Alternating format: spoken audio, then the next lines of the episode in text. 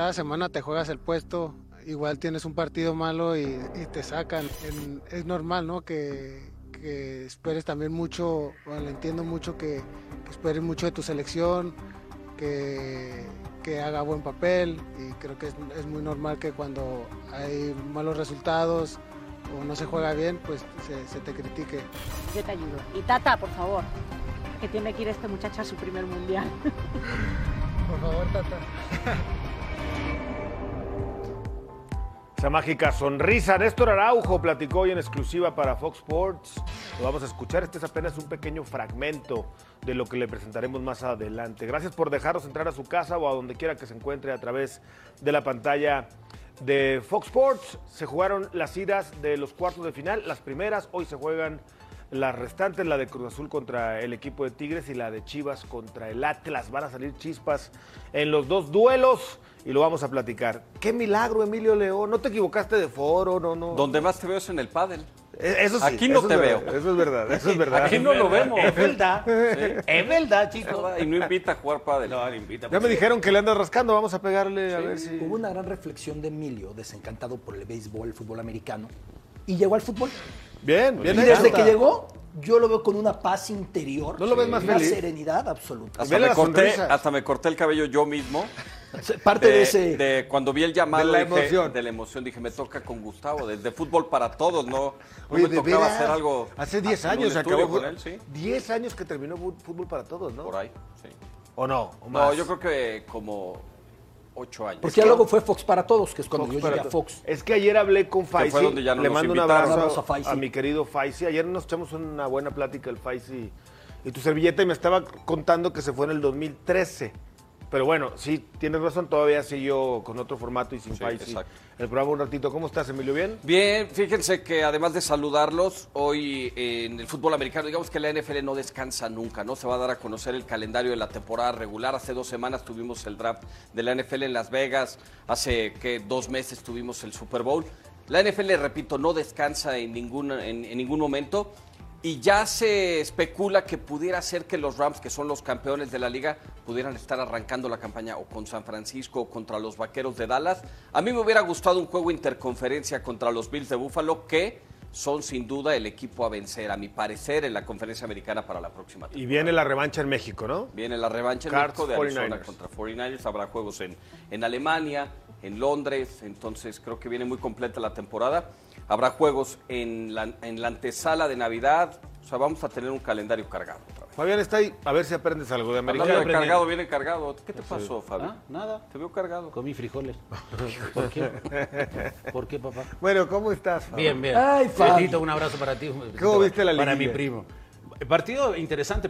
Primero que nada por la postura del- de, de Pachuca frente a San Luis, que siempre fue ganando, y después América también intentó siempre buscar el triunfo. Se, veía, se vio en desventaja, pero después, al fin y al cabo, terminó empatando.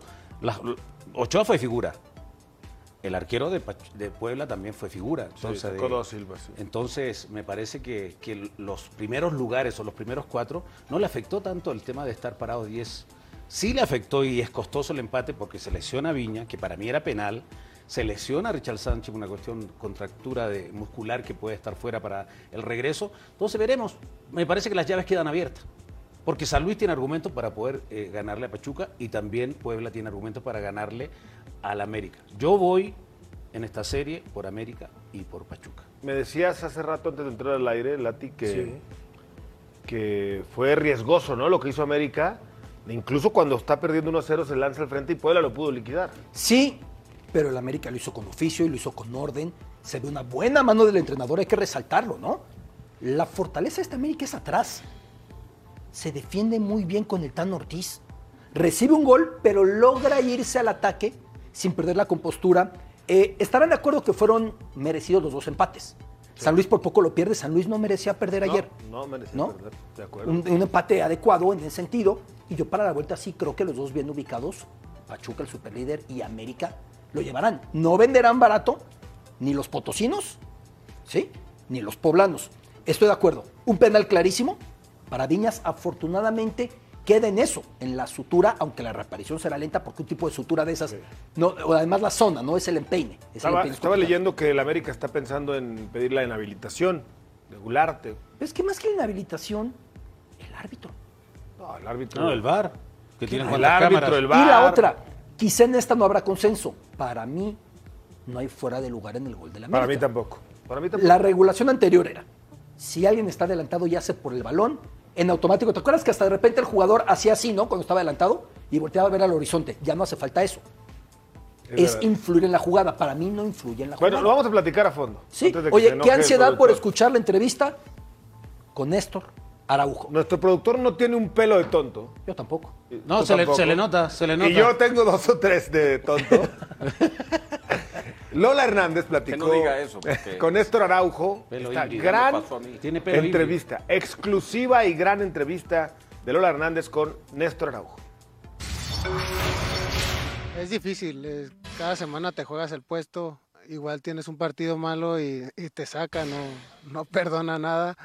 Eh, y te repito, es, es trabajo, como dices, es mucho trabajo cada semana y contento de que has sido muy regular eh, en el tema de, de minutos, pero como te digo, un poco agridulce por, por el tema de, de- de no pelear un poco más arriba. No, siempre no, no es un tema nuevo, ¿no? Creo que el, el precio de jugador mexicano eh, hace más difícil porque siempre te es, más barato traer a un jugador de Sudamérica o, o inclusive aquí mismo en Europa eh, que a un mexicano. Eh, lo hace un poco más complicado.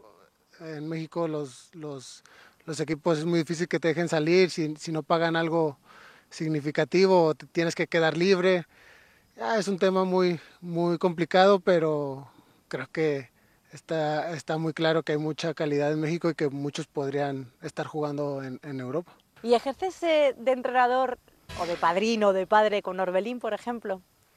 Mm, Como hermanos, más bien como hermanos, eh, la verdad que me la llevo muy bien. eh, ha- hace bien que, que venga un mexicano y, y que podamos entender nuestros chistes, nuestro, porque es un poco, un poco diferente la cultura, pero feliz de que, o sea, lo trato como mi hermano y estamos felices, feliz de, de tenerlo y que haya llegado. Yo, si yo trato de, de, de apoyarlo, la verdad que poco hablamos de fútbol, hablamos más de, de tacos, de la cultura, de, lo que es, en, eh, de cómo se pasan las cosas en México y ya sabes, chistes mexicanos, pero sí, de, tratamos de, de tocar un poco menos el, el tema futbolístico. Yo creo que, bueno, de, Diego no sé, no, no vivo el día a día con él, pero Orbella yo creo que está esperando su oportunidad, eh, está trabajando muy fuerte, eh, llega un equipo que venía em- embalado en cuanto a, en esas posiciones, claro que tiene la calidad, la capacidad y, y esperando la oportunidad, eh, está trabajando muy bien, yo lo tengo en el día a día, está muy bien. Palabras de Néstor Araujo, estos son los números. ¿Quién lo llevó a- Muchos partidos, 130. ¿Quién lo llevó? El turco Eh, Mohamed. eh, Sí. Mohamed, que no duró ni tres no, meses. pero jugó Sí. con Mohamed. Sí, claro. Después llega Caudet, si no me equivoco, también juega. Con todos los técnicos ha jugado. Con todos los técnicos ha jugado, entonces tiene mucho mérito. Y Es que acuérdate, está en. pocos. Perdón, perdón, Betito. Está en un tridente de posibles seleccionadores, eh, de seleccionador de Chile. Sí, claro. Coudet Sí, está muy bien valorado. está muy bien valorado. ¿Sabes qué, Fabi? Estamos eh, perdiendo el- de- de- de la, la mirada de los que sí juegan en las ligas importantes y son pocos, ¿eh? Los que tienen Ese- continuidad. Pero en las ligas importantes son pocos. Los que juegan de todas, todas. El Chucky entra, sale, porque el Napoli tiene una artillería al ataque que va rotando, que es recurrente. Héctor Herrera venía jugando desde la lesión, ya no, y ahí va a terminar esa etapa porque ya se va del Atlético, ¿no? Vas yendo en orden. Johan Vázquez juega siempre. Él juega siempre. Hay que resaltarlo, ¿eh? Arteaga. Arteaga Sí, juega pero, siempre. pero en ligas tal vez un poquito menor, igual, que, bien. la holandesa. pero ahora- Acá sin quitarle difícil. mérito. ¿no? ¿Cuántos jugadores que, que probablemente van a ir a la Copa del Mundo pueden presumir que ¿Son titulares? en- que son titulares. Mira, de los 32 que ha jugado este año en la liga, 27 titular. Eh, ya estuvo en clasificatoria de Copa del Mundo en nueve juegos, casi 800 minutos. O sea, en el tema pareciera de condición, de condiciones deportivas, de lo que hace jugando, porque enfrentarte al Atlético de Madrid, Sí, al claro. Español, al Barcelona, al Real Madrid, o sea, hace que unos días jugó contra el Barcelona, Sí. ¿no? Cometió un Sí, error. se comete por ahí. un error. Sí, sí, pero- pero, pero- de esos errores aprendes. ¿Por qué? Claro. Vas a ir a la Copa del Mundo y, y tú vas a ser de los que pueda hablar por el resto, que ¿no? haber ido al mundial anterior. Se lesionó. Una De lesión hecho, lo alejó de los Mundial, pocos. En un partido que amistoso en Estados Unidos. Sí. a tu bien amado Osorio, Sí. Hay fue que- Néstor. ¿Todavía? Sí. Porque ah, de verdad Osorio apostó por él, ¿eh? Que No, luego por acentuaba mucho la era por Araujo, Gallardo, por con el Chucky, no, si no Sí, hay que- pero en este caso específico, por el Chucky era difícil no apostar por lo que ya representaba el Chucky. pero Apostó aquí- por él, pero, pero sí, no era, ahora, dif- era difícil no ah, ponerlo. Hay sí. una realidad, y esto sí hay que decirlo después de los halagos. Al Néstor del Celta yo no lo he visto en la selección. Exactamente. Como tampoco veo al Tecatito no, no, del Sevilla es en la selección. No hay, Beto. Hace ¿No? dos semanas o tres lo hablamos. ¿Quién juega en selección? ¿Quién juega bien Sí, en selección? Pero yo espero de Néstor una cosa que yo no he visto en él. Deja tú si estás bien o mal. El timing que él tiene en España es muy impecable. Y el liderazgo. Por ahí hubo un partido en la visita a El Salvador que se hace expulsar absurdamente cuando el partido estaba controladísimo. Ese no es el Néstor del Celta. No. Yo Si ves en espero el que papel, tome esa serenidad. con en- base en lo que tú dices, si ves en el papel, bueno, salvo los últimos partidos, pero en el Génova titularazo Johan Vázquez. Absoluto. En el Celta de Vigo titularazo Néstor Araujo. Pues deberíamos de tener una central de megalujo, ¿no? Si estuvieran al nivel de lo que muestran ¿Han jugado juntos? No. No. ¿Tú lo dijiste hace qué? ¿Un mes? ¿Sí? ¿Son Importa compatibles? muchísimo en selección nacional porque en tu club puedes jugar de una manera ¿Cómo y en una Italia? posición. Chiellini, Chiellini Sí, y, y Bonucci. y Bonucci siempre. Sí, pero, pero lo decía Fabián está ya hace un Cannavaro mes. y Nesta antes Es eso. importantísimo en el fútbol saber a quién te van a poner al lado. Claro. Y cuántos minutos has pasado jugando Las al lado sociedades. de él. O sea, el tema de la sociedad en el Celta Vigo con los que ya conoce es muy diferente a Yo tengo una sociedad contigo, ¿esa televisión. importa? ¿Cuenta o no cuenta? Sí, cuenta. O sea, Por pero- eso nos llevamos bien al aire. La lógica en la selección, más allá de que ustedes estén siempre juntos, la lógica en la selección No, familia. sería Johan con Néstor. No hablo en contra del cachorro porque el cachorro nadie le ha regalado nada, ¿eh? A ver, Y se entiende bien con Johan desde los Juegos Olímpicos. Ese proceso lo hicieron juntos. Beto, bien. ¿Y no, ¿Y no podrías poner a Álvarez y, a, ¿Guti? y al Guti juntos? De central el Guti No, no, no. Como no, juegan ahorita no. en Holanda. Por delante. Álvarez, de contención los No, dos. podrías, podrías. Porque están no digo- jugando, están en digo ritmo.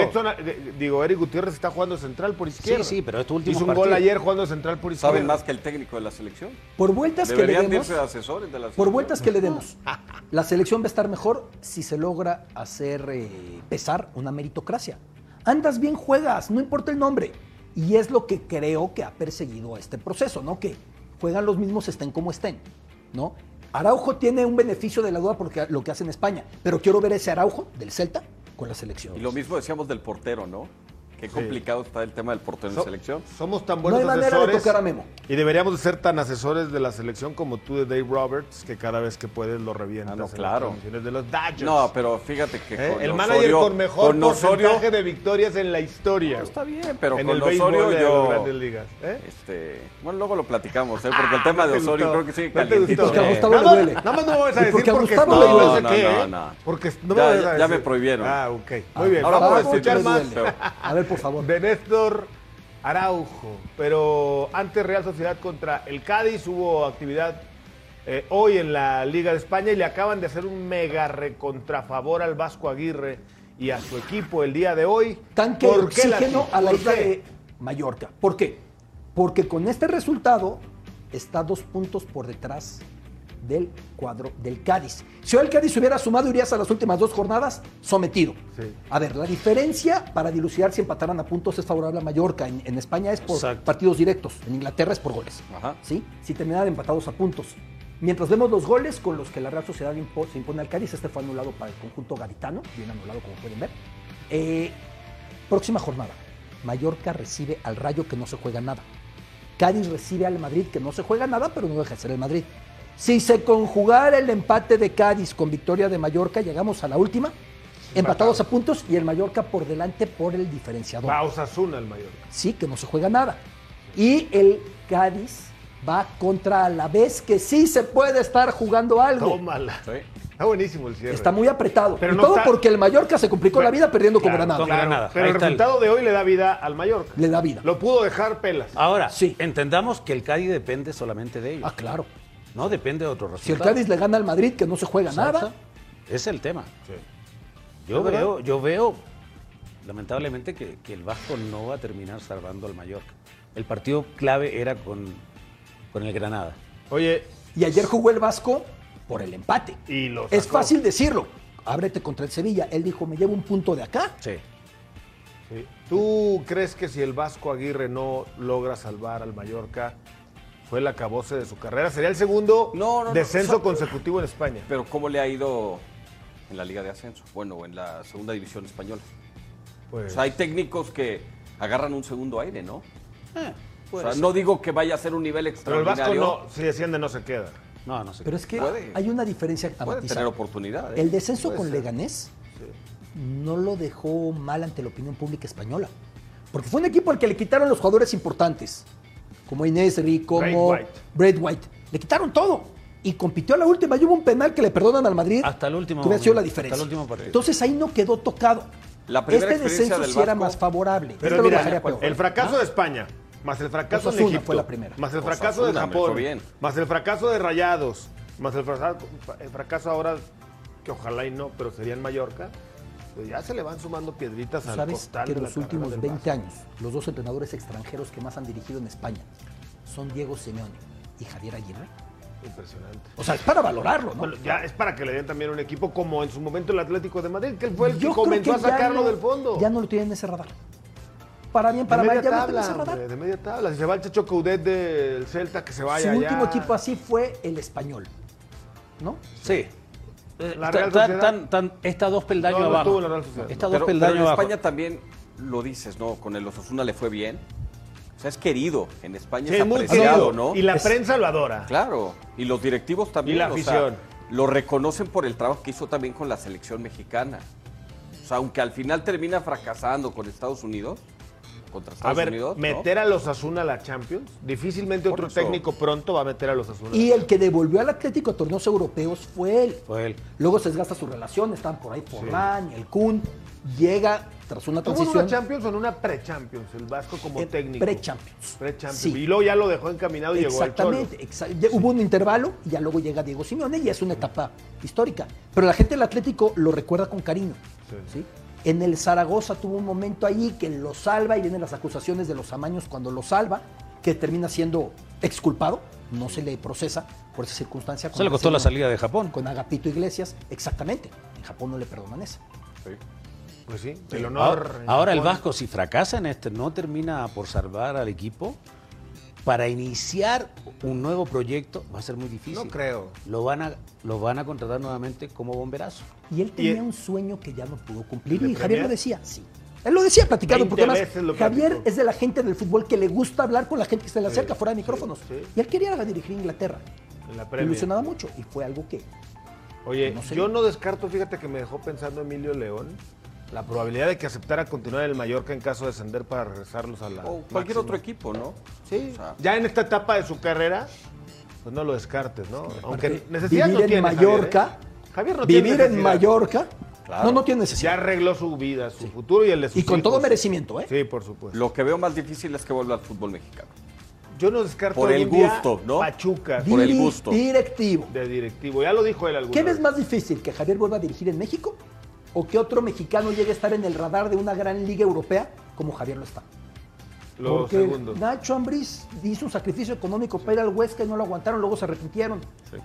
Qué difícil, ¿no? Acabó, Sí. oye, hablando del Madrid, que es rival del Cádiz, con el que va a enfrentar el fin de semana, goleó 5 a 0. 6, Seis a alcanzó a meter un sexto, yo lo vi hace unos Sí. minutos, iban 5 a 0. Bueno, llegó un sexto, le puso un baile hoy el equipo campeón. Al minuto 33 de iba, la Liga iba- Levante. iba ganando 3 a 0. Sí. O sea, aquí Mendy, ¿no? Que, Vinicius- el primero, que, que es un cada lateral. vez se ve mejor. Oye, Vinicius hat-trick. Exactamente, Sí. y tres asistencias de. Modric. Este gol de Benzema lo iguala con Raúl González como segundo máximo goleador en la historia del Madrid. Cuando Raúl superó la marca de Di Stéfano, era un hito brutal, ¿no? Cristiano lo superó y ahora Karim también. Rodrigo se sumaba a la fiesta, otro pase de Luka Modric, segundo tiempo. Todavía esta de Vinicius, pase de Luka Modric. Otro de Vinicius, ahí Karim Ah, bueno, qué, qué faena de compartiendo el balón, con eso hubiera superado a Raúl, prefirió compartirla. Y vendría uno más a pase de Luka Jovic, de los que han aparecido Lo poco. que hablábamos de la sociedad de Feto, Sí. Qué manera de entenderse. ¿No? Y de esta manera, 6 por 0 el Madrid, que no se juega nada, y el Levante que ya es, ya está eh, ¿Vieron, descendido. vieron el festejo de Vinicius a la CR, pero con menos energía? ¿no? Lo hizo muy similar el brinquito con el festejo. Así está la tabla, más que campeón. El Atlético y Barça ya tienen Champions. Oye, la- esa es la buena Sí. noticia para el Barcelona, que se mete directo a la Ya es Champions. segundo, sí. Y va también a la Supercopa. Exactamente. ¿Sí? Así es. Y se están peleando la cuarta plaza, Sevilla y Betis. Así es. Bueno, eh, otra, otro fragmento de la entrevista con Néstor Araujo habla de la selección mexicana. ¿Cómo lo ve? ¿Qué siente? El mundial que no pudo llegar para él por la lesión en Rusia. Todo esto con Lola Hernández. Yo creo que eh, es normal, ¿no? Que, que esperes también mucho, bueno, entiendo mucho que, que esperes mucho de tu selección, que, que haga buen papel y creo que es, es muy normal que cuando hay malos resultados o no se juega bien, pues se, se te critique. ¿Qué le falta a la selección para enamorar? ¿El llegar lejos? Eh, eh, ¿Te ves ganando un mundial, tu primer mundial? Yo creo que es ir paso a paso. eh, creo que todos saben del, del quinto partido, el famoso quinto partido, de, de pasar ese quinto partido. Obviamente es como el objetivo, vamos, hay que ir paso a paso, hay que ir escalón a escalón, porque todavía hay una fase de grupos en un mundial. No presionarse ni adentrarse tanto en ese, en ese sentido puede ser contraproducente. Y, esperemos que ahora México, independientemente de quién vaya, de quién juegue, le vaya bien. Es- sería mi primer mundial. La vez pasada me lesioné y no, fue no fui elegible, pero ojalá y se me cumpla ese sueño y bueno, y si no, también apoyar desde fuera siempre. ¿Crees que estás alcanzando tu, tu top, tu máximo nivel, ahora mismo deportivamente hablando? Eh, ah, falta, falta, falta mucho. Creo que obviamente la continuidad y los minutos te dan para seguir mejorando. Los errores que vas teniendo en tu carrera también te dan para seguir mejorando, para seguir creciendo. Eh, y creo que estoy, es pleno aprendizaje del día a día y, y estoy en eso. Espero ya equivocarme menos como todo el mundo quisiera que eh, en la vida, pero no me da miedo. eh, sigo para adelante siempre, eh, aprendiendo y dando siempre el máximo por, por el bien ahora sí que del Celta, por ejemplo, y de la selección. Yo, yo creo que nadie duda de la calidad y de la capacidad que tiene Javier. Ahora sí que, como bien lo mencionas, no, no es un tema que, que me incumba a mí. No, no sé ni siquiera bien qué- qué pasa. Eh, seguramente eh, el Tata y el cuerpo técnico y tendrán sus motivos, pero la realidad es que no, no sé, no sé, no, no, no te podría decir porque no lo sé. La última parte. La última parte hablando de Javier Hernández. Fíjense lo que les voy a decir y no les va a gustar. Mira. Muchos jugadores de la selección hoy son base de Osorio. Ah, ya, ya. bueno. Vamos a la pausa, ¿no? Osorio está sin chamba, ya le quiere Yo nada más les estoy diciendo que varios de estos los puso por primera vez ese señor. No, bueno, pero cada cuatro años es lo mismo. No, no, no generamos tal cantidad de talentos como para que haya un refresco absoluto. Exacto, exacto, No, no, no, así no es. Pero mira, o sea, estaba ahí Jesús Angulo, estaba Johan Vázquez, Estaba el Palermo. Jared Ortega, pero el Palermo recién viene apareciendo, tiene 28 años. O sea, yo me refiero al futuro, eh, eh, presente y futuro inmediato. Palermo no es mejor que todos estos chicos. Sí ha tenido un gran año con Pumas, pero, pero para competir con ellos todavía me parece que le falta y la poca experiencia en selección. Y eso es muy importante. Yo veo a, a un Néstor muy noble, eh, buena persona se ve. Es un tipazo, sí. En la cancha se transforman.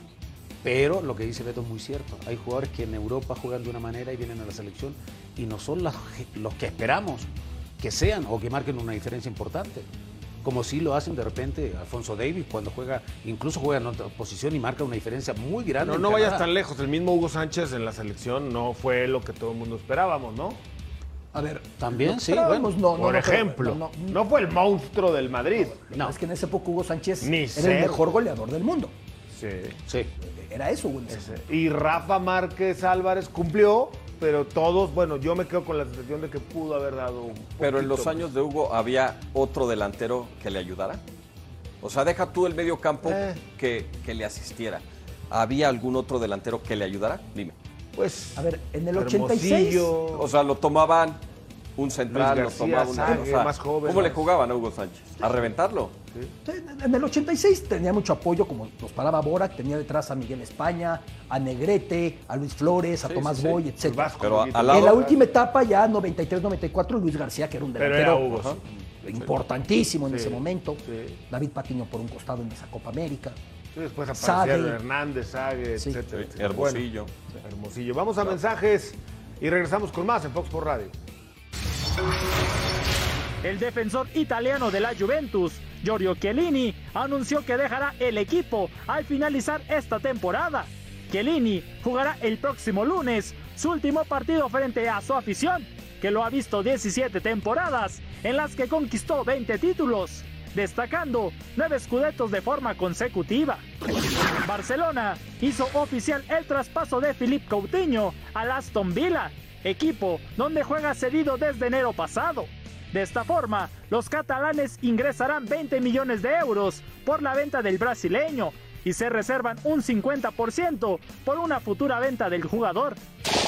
Según la revista Forbes, Lionel Messi es el deportista mejor pagado del mundo en 2022, al acumular 130 millones de dólares en ingresos. De esta forma, el astro argentino encabeza una lista con nombres como LeBron James, Cristiano Ronaldo, Neymar y Stephen Curry.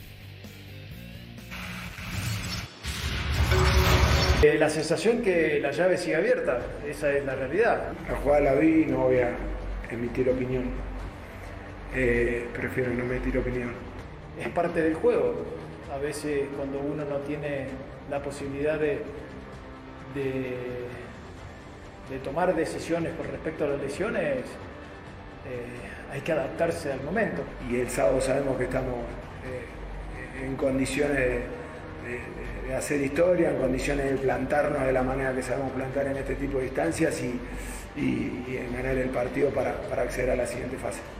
Lo de Fede, sí, obviamente hubo corte, tendría que revisar la jugada para ver y dar una opinión más perfecta, pero estoy tranquilo, los, los- árbitros y los del VAR obviamente tienen ese ojo clínico para poder decidir. Eh, nunca voy a dar una opinión con respecto al árbitro, ni mucho menos, hace su labor y es así. Palabras de Fernando El Tano Ortiz luego de la ida en el Cuauhtémoc, el Tranquilo, empate ¿no? a uno. Bien sereno. Fíjate que No, pero él ha sido así. Siempre, siempre, ¿eh? ha Siempre. sido muy Incluso sereno. cuando habla de lo de niñas. Sí, muy tranquilo. Creo que es lo que está proyectando. Vamos, Solari también era muy tranquilo en la conferencia, ¿eh? Sí, al final ya no tanto. Sí, no, pero Solari también solía ser muy sereno, ¿no? Sí. Ese no es el diferencial de, de su relación con el grupo. De ¿Lo robaron al América? ayer, yo creo que sí. Me parece que era muy claro. Para mí era penal. Sí. Y eso de inhabilitar No al jugador- expulsión, ¿eh? No, no expulsión. Inhabilitar. Aquí muy bien. Ochoa, ¿no? Anda La bien, primera. ¿no? Gran servicio, llega muy bien ahí Araujo. Me parece que no le termina pegando bien porque era más cruzado y no llegaba Ochoa. Y esa también, viene- ¿eh? viene De este lado está. esta. Aquí De está. la- Anthony, ¿no? Es de Anthony y Gularte le termina pegando también, mira, en el pie, pero después, después En le, el le zapato, entierra sí. los, los, ta- los tachones en- en- en- y le hace la herida. O sea, no va de manera natural al balón. O sea, no, no, no lo quiere abrir, ¿no? Pero la manera de no va con, la la- intención de, obviamente, de, de- de perjudicar a un pero compañero. muy imprudente. Es ¿Y esta imprudente. sobre Fuentes? Ah, La de Fuentes. Para mí no, ¿sabes por qué? Porque se le resbala el pie en la calceta y le termina ya conectando ya plenamente en el, en el tobillo. Es un Otra tipo de entrada que no puede ser planeada. Exactamente. Eso sí. Otra tajada de. de Muy bien, Silva. Sentejas. Sí. Y eso que en algunos rendimientos individuales de América no estuvieron a, a la altura. Valdés tampoco no tuvo un partido tan, tan. porque fue muy bien marcado por Reyes, que le hizo prácticamente Esto una marca personal. Era muy difícil para darle potencia ahí, Beto, lo, lo de Valdés. Y aquí es cuando viene el gol. Pero el gol viene de un saque de manos. ¿eh? Exactamente. Y le roban el balón al América. Le roban a Henry, le Sí. roban la pelota. Y ahí viene el, el gol. Y la hace primero bien Ochoa, pero en el rebote. En el rebote ahí Aristilleta que, que Que hace. ya en el colmo de la polarización de los porteros se decían, es que Ochoa la dejó ahí. Oye, No, no, No, no. no, están rematando a medio metro. No, no, Exactamente. Ahí Antes sí, que no entró a la primera. Imposible. Roger tuvo este aviso. Que Roger bastante bien. Sí. Enganchado, metido en el partido. Ahí el América es cuando se va encendiendo en el partido. Pero minu- minuto, minuto 79, y aquí está el gol. Significativo, van a festejar con el Tano, ¿no? Un mensaje claro, Sí, contundente. claro, el grupo está con él, con este cierre de torneo que tuvieron. Está Pero aparte. Cáceres, acuérdate que había tenido eh, intervenciones que iban al marcador, de repente en contra. Entonces me parece que este gol le dará mucha confianza, porque los, para mí los titulares son ellos dos. Y para mí es un Cáceres. resultado del América, te voy a decir por qué. Porque, mira, me metí a ver al tema de las probabilidades y saqué las probabilidades. Ahí están. El América contra el Puebla no pierde desde el 2011 en la cancha del Estadio Azteca. La última vez que perdió, 11 perdió con un gol de, de Riascos, del colombiano, Dubier al Riascos. 92. El Puebla le ha metido en los últimos 10 juegos en el Azteca al América tres goles. Tres. En En 10. 10 En partidos. 10 partidos. Y son nueve consecutivos que el Puebla, sea en el Cuauhtémoc, sea en el Azteca, no le puede ganar a la América. Entonces, el tema de probabilidades indica, América 59% ganará en la cancha del Azteca, el otro 24 dice empate, solo le dan al Puebla el 17. Pero volteando a ver todos estos números y estas probabilidades, sobre todo nada más en el hecho de meternos al Estadio Azteca, 77% de probabilidades de ganar el partido del América en el Estadio Azteca. O sea, si a ti te gustara apostar, apostarías porque gana la No, yo ya no apuesto. Pero Por si te gustara Sí. o- o apostar, apostarías a Fácil, ¿eh? América. Fácil. Bueno, pues ahí está el dato contundente que nos preparó Emilio León. Que luego, Y hablando... al margen del algoritmo y de los números, el pueblo está muy bien Sí. dirigido y no descartamos nada. Lo, lo que me dice Emilio Va- es muy va a adecuado. vender cara. Tú viste los antecedentes. Son ¿no? probabilidades, E- puede ese pasar Puebla, ¿sabes cosa. con quién tenía? Tenía al, al español Luis García, ¿te acuerdas? Sí, cómo claro. no, Tenía a Silva, a un brasileño a Silva. Parece que Sabés fue. Tenía de Marcus Beasley también en la Fue- Sí. norteamericano. ¿Sabes quién era el técnico? El Chelis creo que le ganó. 1-0. Posiblemente. Era Sergio Bueno. Sergio. Sergio, Sergio mira, Bueno. Sergio iban y venían al puesto, ¿no? Hablando y de luego equipos América y. Puebla tuvieron grandes partidos de liguilla a fines de los 80. Con el Mortero Aravena, No, con el partidazos. Poblete, con eh, Paul Aguilar, con, no Paul Aguilar, con Ruiz Paul Moreno. Díaz. Paul Moreno. Paul Moreno, Paul sí. Moreno, evidentemente. Alberto Aguilar en la portería. Pues sí, hablando de grandes, el otro grande, Guadalajara, hoy enfrenta a el equipo rojinegro del Atlas. Para la gente en Guadalajara está obviamente polarizada, está dividida, no sabe eh, qué elegir. Obviamente los rojinegros están todos con el Atlas, los de las Chivas con el Guadalajara. Y vamos a hacer contacto justamente a Guadalajara. Natalia León nos tiene todos los detalles de lo que pasa con Chivas, Atlas, Atlas, Chivas. Natalia, ya te vemos, te saludamos con muchísimo gusto. Y bueno, si de por sí en una temporada regular este partido, ¿no? Eh, es un sabor especial el que se vive, una semana especial, pues hoy en liguilla me imagino que todavía más, porque hace mucho que no se encontraban además estos dos equipos en liguilla. ¿Cómo estás, Natalia? Qué gusto saludarte. Gustavo, ¿qué tal? Gusto saludarte, eh, compañeros de Fox Sports Radio. Sí, lo, lo comentas muy bien. Es un partido muy atractivo, más en la Perla Tapatía. Obviamente, creo que hay ingredientes que además te dicen que deportivamente puede ser interesante. A ver, Guadalajara está cerrando con una excelente racha, cinco partidos con triunfo, mientras que estamos hablando del actual campeón del fútbol mexicano, que si bien ha tenido sus altibajos en el torneo, pues ahí está súper estable y avanzó como tercero de la tabla. Otra cuestión interesante es que eh, habrá esquemas espejo dentro del terreno de juego. Ambos están jugando con línea de 5, 5-3-2. Entonces, creo que puede ser atractivo por, por estas situaciones. Mala noticia para las Chivas. Se pierden de Jesús el Canelito Angulo por una fractura de peroné. Y con, eh, con respecto a los rojinegros del Atlas, Anderson Santamaría, este defensa central, no estaría jugando con el conjunto de los, de los zorros, perdón, ambos con, con bajas importantes, sin embargo, pues bueno, eh, a ver cómo se muestran estos dos equipos en el partido de, de ida este, esta noche en el Acron. Nati, un gran abrazo y envidia de la mejor de que va a estar presente en este clásico tapatío. Al de preguntarte, la verdad es que por chiva que uno pueda ser o por amante del fútbol que uno sea, para mí después de una- un semestre tan funesto con lo que pasó en Querétaro y que después ha vuelto la violencia, no fue solamente Querétaro, el partido de hoy me preocupa. ¿Cómo sientes tú los protocolos? ¿Qué diferencia ves en el movimiento de seguridad de cara a este partido y también, por supuesto, la vuelta?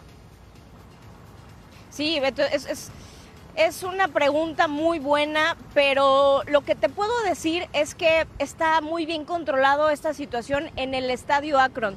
donde sí suele descontrolarse es en el Estadio Jalisco. Creo que ahí incluso las autoridades han puesto más atención y eso eh, me lo dice simplemente el número de elementos de seguridad privada, eh, distintas corporaciones policíacas que se van a repartir entre estos dos partidos. Para el de esta noche, un poco más de 1.400 elementos y para el de la vuelta en el Akron, cerca de 2.000 porque ya ha habido antecedentes precisamente de, de broncas, ¿no? En la tribuna, fuera de... Lo, lo que también es una situación a llamar la atención es que estas dos plantillas actualmente pues tienen cierto pique, porque los últimos dos clásicos tapatíos eh, se han visto empañados con eh, ciertos roces en la cancha. Ha habido jugadores expulsados, eh, el tema de que se empujan, se ahorcan, etcétera. Entonces, bueno, digo, no, no estoy llamando a que esto pueda ocurrir, pero, pero eso ha pasado. Entonces, sí es un partido calientito en este sentido, Beto. Tocaya de apellido, te mando un fuerte abrazo y te quería preguntar en la parte futbolística.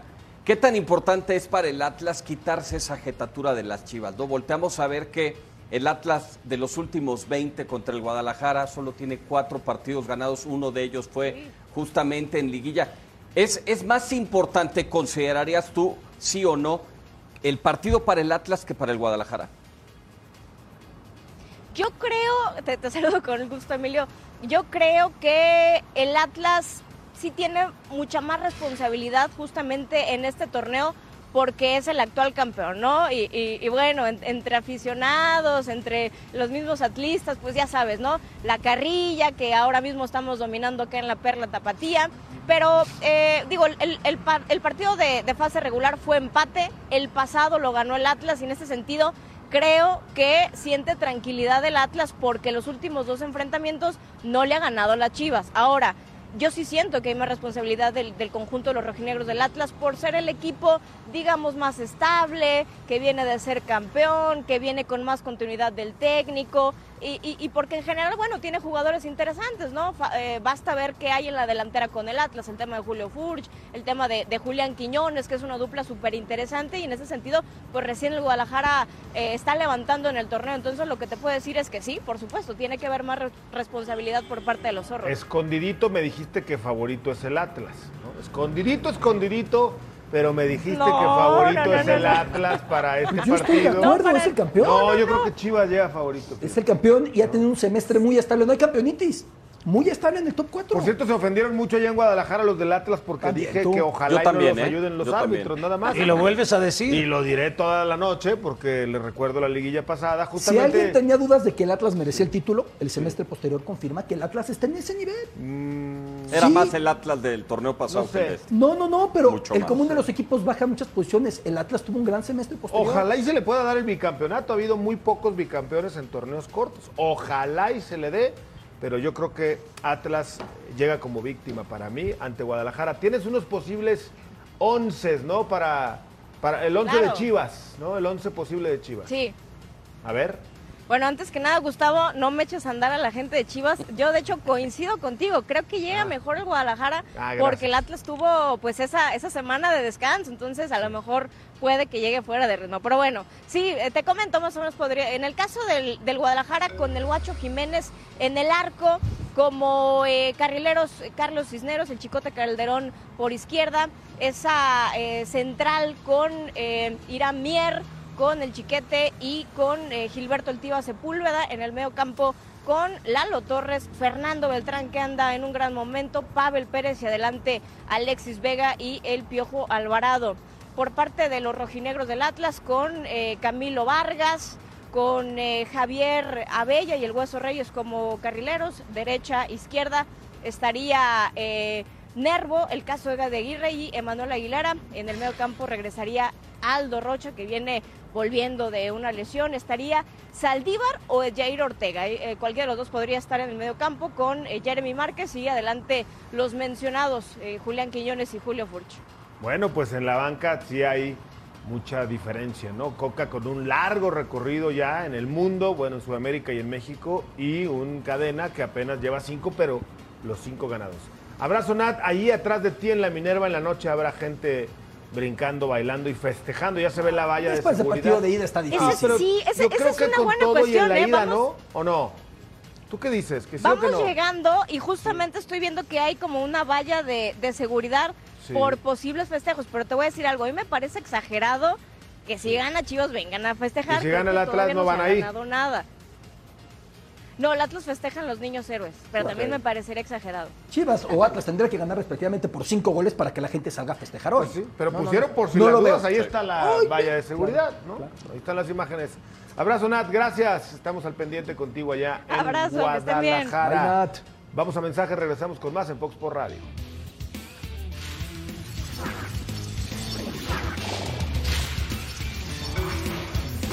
Hace 10 años obtuvimos el ascenso a Primera División.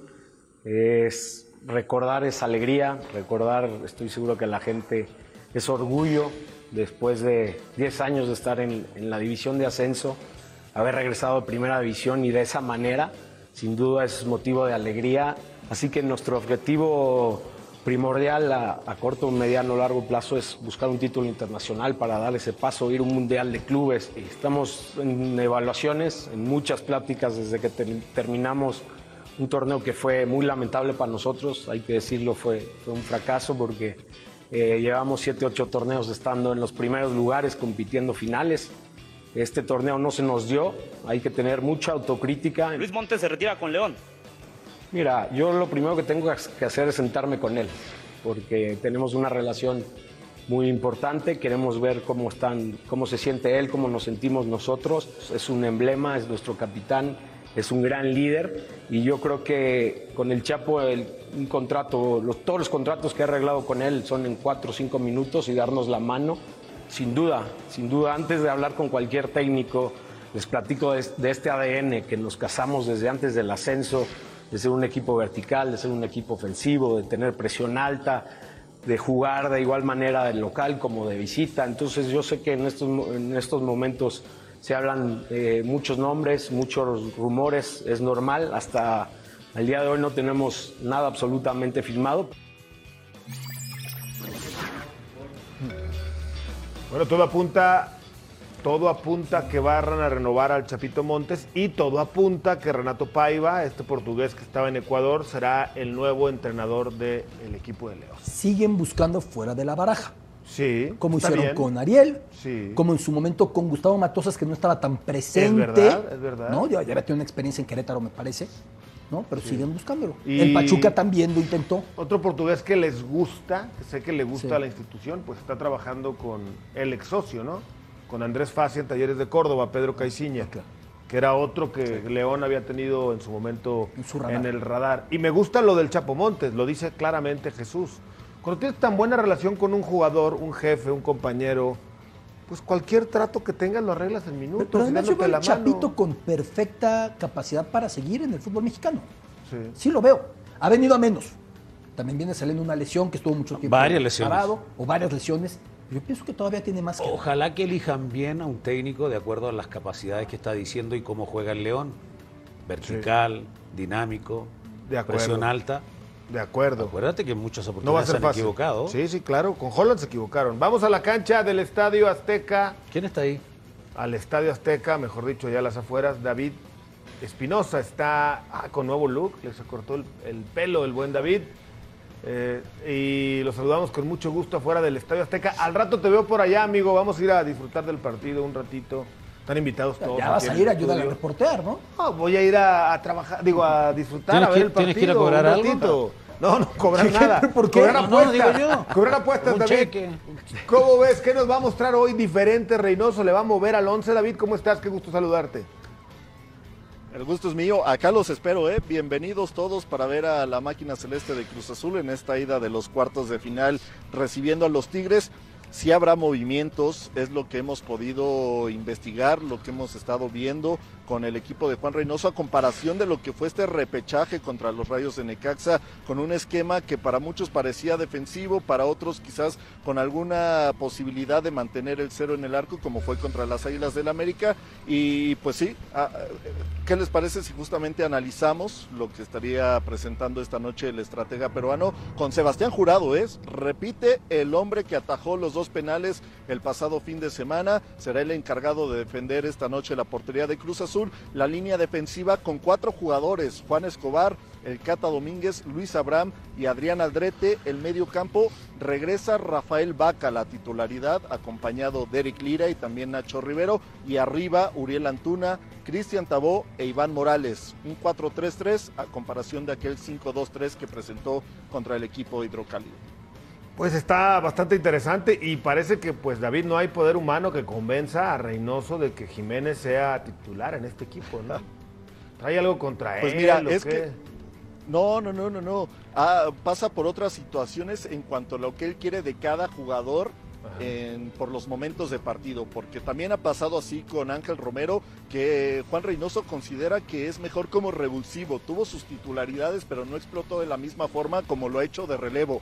Mismo caso con Santiago Jiménez, Juan Reynoso quiere de inicio un delantero que forceje más, que sea de más choque, de más fuerza, que, pues haga pasar mal a los defensores y eso se lo da Iván Morales, aunque en el tema de los goles, pues este jugador chileno no ha tenido la suerte que podría tener Santiago Jiménez. Es en, es en cuanto a eso, en cuanto a las posibilidades y las funciones que le puede dar cada jugador y por eso se ha decidido por estos cambios, por mover estas piezas. Va a haber una buena entrada hoy en la cancha del Estadio Azteca, Cruz Azul contra Tigres. David, estaremos al pendiente en los diferentes espacios contigo. Abrazo a la distancia allá a la cancha del Estadio Azteca. Por cierto, hoy Billy Álvarez reapareció en un video hablando no de temas deportivos, sino más de cuestiones internas y anunciando que pronto saldrá otro video con su beldad. Con un back que no dice dónde, ¿Dónde está, ¿no? Sigue prófugos. Pared ¿correcto? blanca y toma Sí, sí, oscura. sí. Se ve deteriorado. Uno le decía lo mejor a todos. Se ve que han sido meses intensos, no es para menos. Lo de menos es el equipo, ¿eh? Lo que está pasando en la cooperativa Un caos. Un caos. y es grave. Pues vamos a mensaje, regresamos con más en Fox por Radio.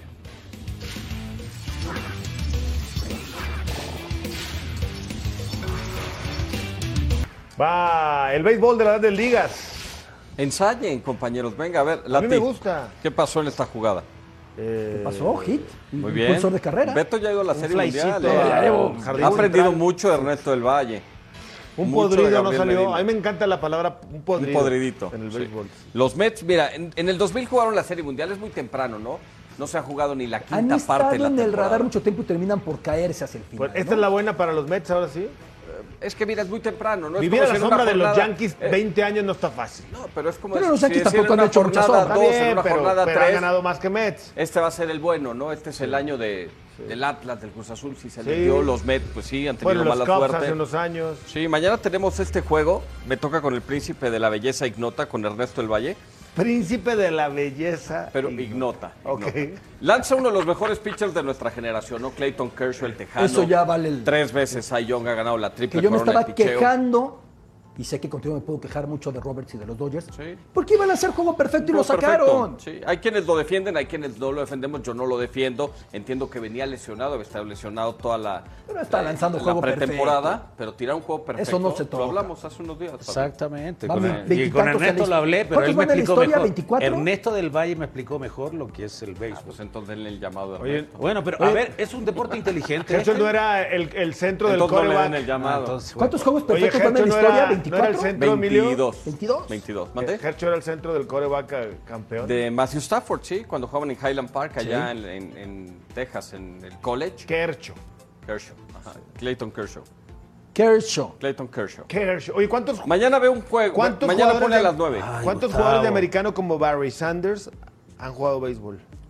No, como Boy Jackson. Como ¿no? Dion, perdón. Dion Dion Sanders, Sanders, Dion como Bo Sanders. Jackson. Dion Sanders. No, ha habido Eh, varios. ah, estuvo también el caso de Brian Bueno, Jordan, uno Jordan que llegó a ser. béisbol y básquetbol. Sí, pero hay Sí, uno pero- que se apellidaba Sí, Brian claro. Jordan, que era eh, jugador de los Bravos de Atlanta, que también llegó a jugar con los Halcones de Atlanta en el Sí. Fútbol americano. O sea, son contados. Eso- esos casos se dan. Incluso de colegial hay algunos más. ¿no? De Pero el Bo Jackson, porque era el gran corredor de aquellos, de aquellos Raiders junto con Sí. Marcus Allen. Sí, correcto. tiempo jugaba. Yo decía Michael Jordan del básquetbol a la triple A del béisbol, ¿no? En su A la triple Con A los con los. Medias Blancas de Chicago. ¿Se sí. acuerdan? Que era un fenómeno, estaba en plenitud para seguir jugando básquet. Después regresó malo en el ba- en el béis no era bueno. Eh, digo, no, No era- tenía, no no era la tenía el nivel para jugar Y en por la grandes estatura ligas. tenía una zona de strike del tamaño del mundo. Correcto, sí. y de acuerdo. no era la estrella que era en el básquetbol. Esta es la NBA. Por La cierto. NBA, hace unas semanas yo decía que a mí me gustaba ¿Sigues mucho con tu Memphis. Memphis? ¿Sigues clavado ¿Sabes con qué Memphis? pasa Sí. sin Jay Morant, que es para mí el mejor armador ahí junto ¿Ya? con Chris Paul? ¿Ya fue? Sí, tiene una lesión en la rodilla y no va a jugar en esta postemporada. Es muy difícil ir a ganar a San Francisco, ¿no? A la casa de los Warriors. Si lo sacan, se puede ¿Qué dar el final milagro, ves ¿eh? en la NBA, Emilio? Creo que va a ser Filadelfia contra Golden State. Miami. Muy bien. Me hubiera gustado, me hubiera Ojalá, gustado Memphis. Me hubiera Ojalá. gustado Memphis. Emilio León, qué placer tenerte por acá. Nos veremos. Fabián está ahí. Igualmente, ¿qué ha Yo te la- aprendido Un gustazo, ¿Cómo ha Gus. Yo soy aprendido Gustavo usted? Mendoza. A nombre del extraordinario equipo de producción, le decimos gracias. Más Siga en la menos, pantalla de Fox Más o menos. Un aplauso.